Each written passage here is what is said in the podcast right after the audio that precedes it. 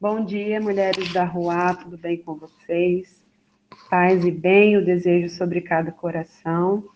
Eu sou a pastora Patrícia da EG São Paulo e, como de costume, às segundas-feiras nós estamos aqui refletindo juntos, né, sobre algumas temáticas que temos proposto ali no nosso grupo. E nesse mês nós decidimos falar sobre a intimidade, né? A melhor idade, como desejam chamar alguns, é, tem, tem, várias questões aí sobre isso, mas é, eu gostaria de direcionar o pensamento a uma questão específica, né, que é o relacionamento entre as relações, entre as gerações, desculpa.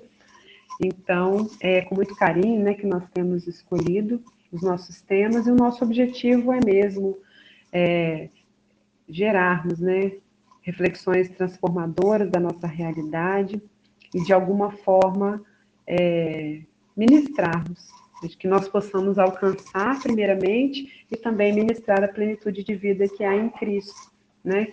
E, e refletir sempre é um grande desafio, né? Porque muitas vezes a reflexão nos tira, né, de um lugar de conforto e nos convida, nos leva, né, a um espaço onde nós nos percebemos, percebemos limitadas, né? É, limitadas no que tange ao, a percepção, né, do quanto ainda nós precisamos aprender, né?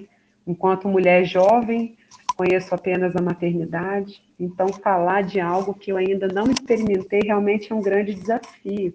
Então, nesse sentido, eu falo que é, a reflexão nos tira desse lugar de conforto, né? E só que também é, essa percepção, ela nos dá coragem, a percepção, né, da, do quanto nós precisamos evoluir, crescer, coragem para pensar é, questões que muitas vezes você ainda não não não parou para tentar, né, de uma forma mais específica, como é que nós estamos tentando fazer aí, né? Então, a partir da minha juventude, da maternidade, né, a gente sabe que muitas mulheres é, têm sido avós também, jovens, né, então falar de, é, de relacionamento entre avós e netos também é uma questão é, para nós hoje que não implica apenas a intimidade, né, mas outras faixas de etário também, né, a gente precisa considerar isso, mas é, eu quero dar um enfoque hoje é, na, no nosso papel né, de mediar o diálogo entre as gerações. Né? Lá no livro de Deuteronômio, capítulo 6, a partir do versículo 4, diz assim: Ouve, ó Israel, o Senhor nosso Deus é o único Senhor. Amarás o Senhor, o teu Deus, de todo o teu coração, de toda a tua alma, de toda a tua força. Essas palavras que hoje te ordeno estarão no teu coração. Tu as ensinarás repetidamente a teus filhos, e delas falarás assentada em, uma, em tua casa, andando pelo caminho, deitando-te e levantando-te. É, pensando nesse texto aqui, eu não posso me aprofundar muito, mas só para a gente lembrar, é, um momento, é um momento de construção, né, de identidade é, do povo enquanto povo de Deus, né, e o que eu acho interessante nesse texto é essa, essa ênfase né, e essa responsabilidade de transferir aquilo que se tem aprendido do próprio Deus, né, de geração em geração. Né, você vai falar para os seus filhos, você vai colocar isso na cabeça deles, onde quer que você esteja, o que quer que você esteja fazendo, e da mesma forma eles vão reproduzir isso né, para outra geração. Então, é, eu percebo né, nesse texto um pouco daquilo que eu quero pensar hoje, né, que é essa sabedoria é, entranhada nos nossos antepassados. Né? E a questão da sabedoria na Bíblia, ela é bem vasta, né? graças a Ruá, mas é, no mundo antigo, geralmente, eles consideravam a, a, os anos de vida né, como sinônimo de profundas experiências, né? E essas experiências deveriam ser consideradas, né, né nesse relacionamento entre as gerações né? E a nossa sabedoria popular, ela também reproduz essa percepção, né? E a sabedoria bíblica, né, dos livros da Bíblia, embora considerem né, os anos de vida também como indicadores aí de, de experiências, ela também faz um convite, né? Há, há, uma possibilidade né, da juventude adquirir o entendimento, a prudência, o juízo, né? Buscando é, a sofia, né, a sabedoria. É, então a Bíblia coloca isso disponível a todo, todas as pessoas, né?